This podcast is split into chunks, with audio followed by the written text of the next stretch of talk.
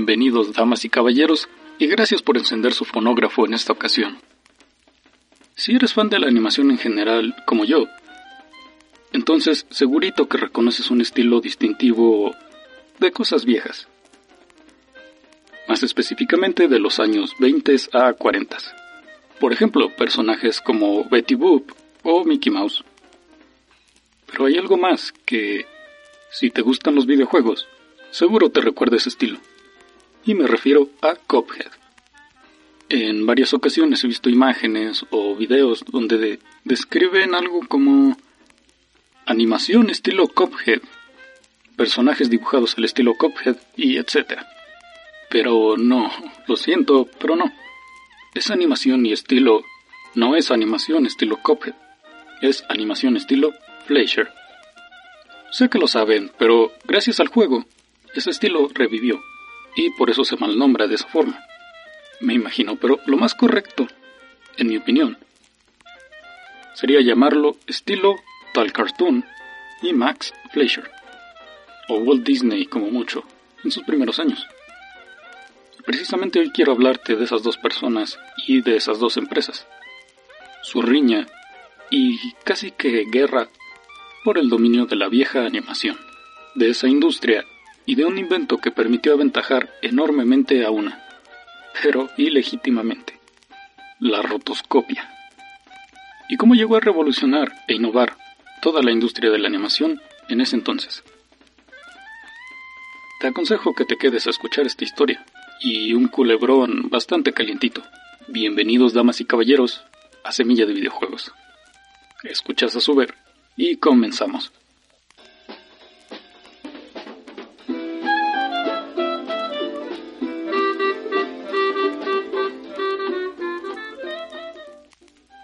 Es interesante saber cómo un invento no solo facilitó la animación, sino que definió y caracterizó toda una era, o década diría yo, y comencemos por el principio. Este principio es un problema, un problema que tenía la animación. Pues la primera animación de la historia es Fantasmagorie y se exhibió en París en 1908. Una animación estilo bolitas y palitos, como decimos en mi pueblo.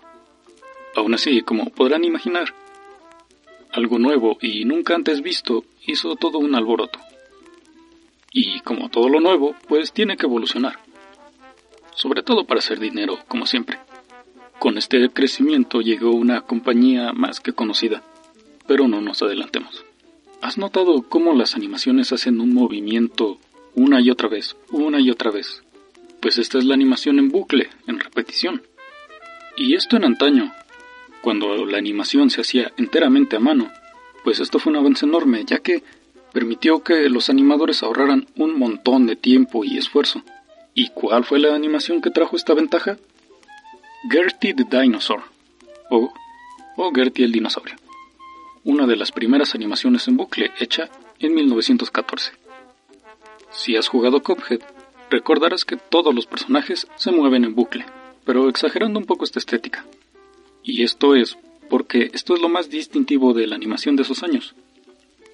Pero ¿cuál es el problema que mencioné? Pues que las animaciones aunque en bucle, pues claro, se movían, pero de forma brusca, rápida e intermitente. Y había que ponerle solución para que se viera más fluida y natural.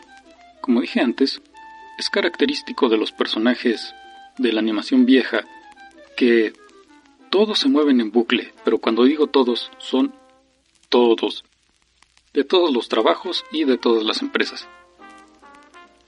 Pues puede que todos los personajes tienen movimientos diferentes, pero todos tienen el mismo baile. O casi todos. Al menos de la compañía de los hermanos Fleischer. Si en algún momento viste estas animaciones, seguro que notaste que muchos de los personajes bailan igual. Esto no es coincidencia, y se debe a un invento que cambió la industria, que de por sí seguía en pañales, y ese es la rotoscopia, patentada en 1917 en plena guerra, curiosamente. La rotoscopia funciona de la siguiente forma. Por lo que estuve leyendo, la rotoscopia es un sistema de calcado de la vida real. Es decir, alguien filma un video, por ejemplo, de alguien bailando, y se extrae la película. Ya saben, esa película de celuloide. Esta película se proyecta en un papel, en un lienzo en blanco, frente al dibujante, y este se encarga de dibujar cuadro por cuadro del video el contorno de lo que se grabó, y rotando las imágenes una a una.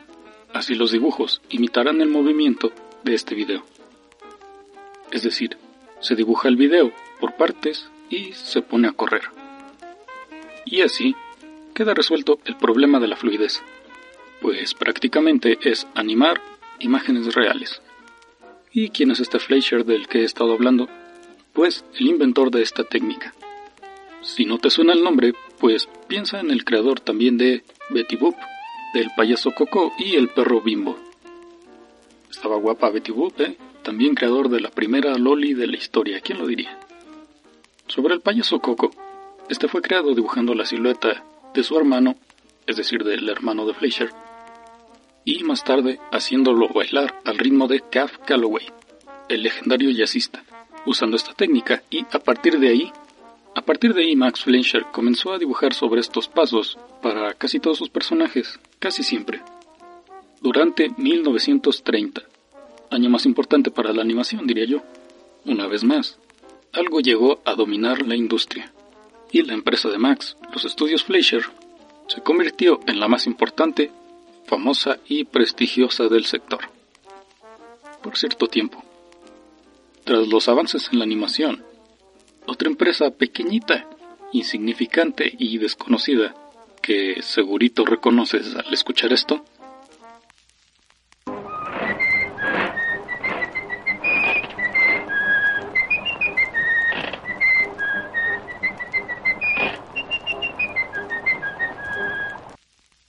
es la intro de Disney, al menos la que recuerdo de mi niñez. ¿Y sabes qué tiene de importante?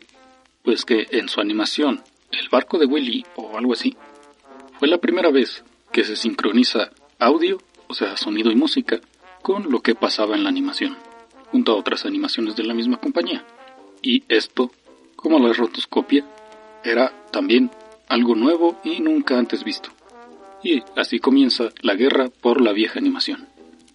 ¿Y cuál fue la declaración? Pues Disney había logrado algo de reputación y creció con sus animaciones rítmicas. Pero aún así no podía competir directamente contra el coloso enorme que era la compañía de Fleischer. ¿Cuál fue la táctica que tomó Walter Disney ante esto? Pues habrás escuchado ese dicho de que el elogio más sincero es la imitación. Pues algo que le gustaba mucho a Disney, pues aparte de la animación y maltratar mujeres, eso era robar. Disney ha robado muchas cosas. Yo le llamo el Edison de la animación. Por ejemplo, la historia e idea de la película Aladdin, originalmente llamada El ladrón y el zapatero. Pero esa es otra historia. Lo que importa por ahora es que robó un invento muy peculiar llamado rotoscopia, que, ups, resulta que Max Fleischer nunca se dio los derechos para el uso a Disney y usó la técnica para hacer muchas escenas de la película Blancanieves y los siete enanos. Un éxito colosal, que le dejó a Disney unas ganancias de aproximadamente 418 millones de dólares en 1937. Y como a cualquiera que le roban, pues Max Fleischer se enojó un poquito. Y como jugarreta contrató a muchos animadores de Disney, quienes aceptaron la oferta de un mejor salario. Además de esto, Fletcher lanzó otra respuesta más inteligente, que fue Los viajes de Gulliver, otra obra clásica. Pero en fin, creo que va siendo hora de resumir, porque hay rumores de que este es un podcast de videojuegos, y hasta ahora solo he hablado de animación, cosa indispensable para los videojuegos, pero aún así no quiero aburrir. Para simplificar, sí que hubo un ganador de esta guerra, y es la compañía que hoy tiene el monopolio de casi todo lo audiovisual y no hemos escuchado de que los estudios Fleischer compraron Fox y Marvel, así que creo que te imaginas. Pero la clave de la victoria no estuvo en la producción, donde comenzó todo, sino en la distribución. Ya que Disney abrió su propia distribuidora, Buena Vista, y Max Fleischer firmó con Paramount, empresa que seguro tuvo sucias intenciones desde el inicio, ya que ya que esta terminó absorbiendo el estudio de Max, quien solo conservó el derecho de sus personajes, lo cual es un poco inútil, yo digo, porque si no tienes los personajes que ya son icono de la animación, pues ¿qué animaciones harás? Y si no tienes tu empresa, aunque tengas tus personajes, pues de poco sirven, supongo, si no los puedes animar. No sé, estupideces de la misión de las empresas. Me refiero a Paramount sobre todo. Triste final para una compañía que llevó la animación a otras dimensiones. La batalla de los dibujos fue también interesante en el ámbito creativo, ya que la animación de Fleischer era más adulta y controversial, con Betty Boop, una bailarina sexy, ritos de iniciación a una secta, viejos acosadores y otros temas turbios. A comparación de las temáticas de Disney, que eran más amigables, cómicas y para todo público. Y esto es algo que, si te das cuenta, Disney hace incluso hoy día, cambiando todas las historias y volviéndolas rosas, como los cuentos de los hermanos Grimm, haciendo sus versiones dulces y avainilladas, con condón, de las historias. Y creo firmemente que esto se hace porque se quiere llegar al mayor público posible y evitar perder todas las ganancias posibles.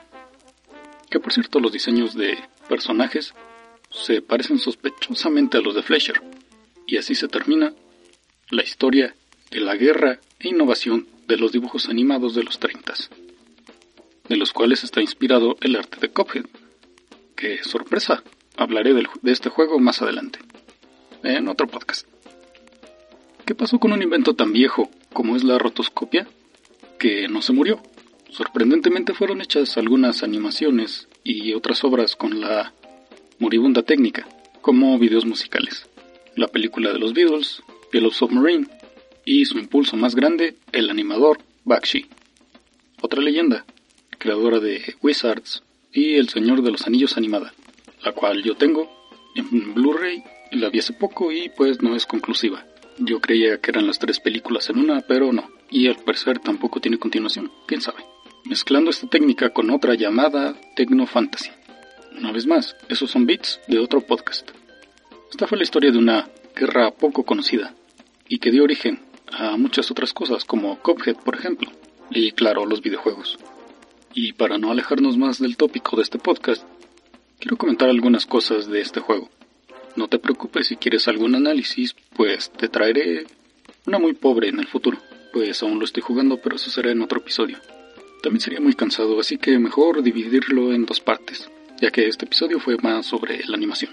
Espera la parte 2 con referencias dentro del juego a personajes y estilos de los 30, curiosidades y unas impresiones del juego. Estará listo en una semana, o dos o tres. La animación es algo crucial para que los videojuegos, como hoy los conocemos, existan. Es interesante ver cómo la gente de esos años tenía que recurrir a la creatividad, al no contar con herramientas como por ejemplo una computadora también es interesante saber que Disney fue un hijo de puta desde su mero inicio. Espero que esta historia te haya gustado. Es poco conocida y creo que es justo saber quién hizo realmente grande a Disney. Antes de terminar el episodio, quiero comentar un par de cosas. Como parte de estas animaciones tenemos, por ejemplo, la iniciación de Bimbo, donde el perro Bimbo se ve metido en un montón de trampas extrañas al entrar a un lugar extraño, con una secta extraña dentro, el viejo de la montaña y Blancanieves y los siete enanos. Quiero recomendar y agradecer a la Filmoteca Maldita, ya que gracias a Feo descubrí, descubrí este tema. Es un canal que te recomiendo muchísimo. Como su nombre sugiere, es un canal sobre cine, de YouTube, quiero decir. Te dejo el link del video que él hizo sobre la rotoscopia. Este está más orientado al cine, obviamente, y al conocer la historia me pareció interesantísima y quise empatarla con los videojuegos, pero te lo garantizo, este canal vale la pena completamente. Por ese canal conocí el tema y por ese video conocí el canal. Respecto a eso, también te dejo un video con la propaganda nacionalista y anticomunista que se hacía con la animación. Así vemos que Walt Disney no era tan inocente como quería venderse.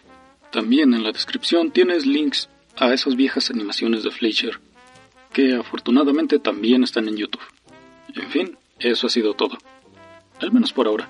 Siendo un gran fan de la animación, disfruté mucho haciendo este podcast. Disfruté mucho de conocer y contar esta historia. También como buen viejo joven soy fan de pues el sonido clásico, los vinilos, aunque en esa época usaban más cilindros de cera. Pero eso es otro cuento. También soy fan. No el más grande, pero disfruto de las animaciones antiguas, de su estilo y sentido del humor. Es sorprendente verlas ya que tienen detalles que hoy día impresionan. No sé a quién se le ocurrió decir que Who Framed Roger Rabbit fue la primera obra que mezcló animación y live action. Película recomendada, ¿eh? ¿Quién engañó a Roger Rabbit? Pues lo siento, el señor Fleischer ya lo había hecho unos 60 años antes. Lo digo porque he escuchado eso un par de veces. Les dejo más información en la descripción y videos interesantes, además de las animaciones originales de Fleischer. Gracias por escucharme 90 años en el futuro. Estuviste en Semilla de Videojuegos. Escuchaste a Suber de Lucky Rabbit. Nos escuchamos en la segunda parte.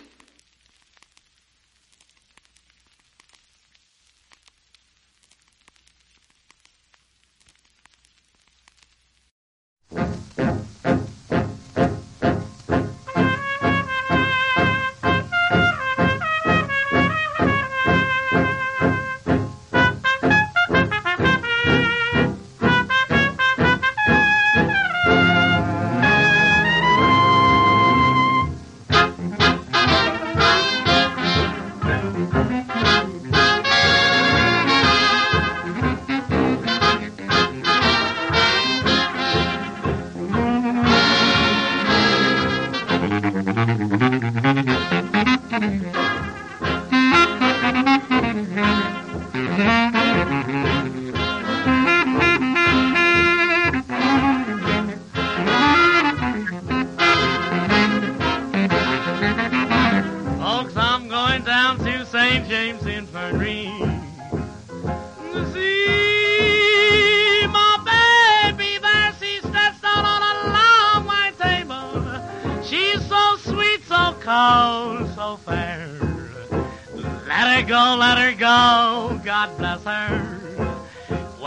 wherever she may be.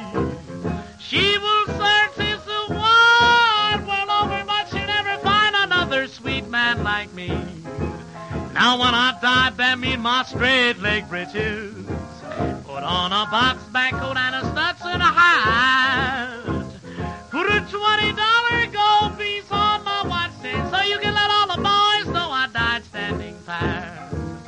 Folks, now that you have heard my story, say, bye.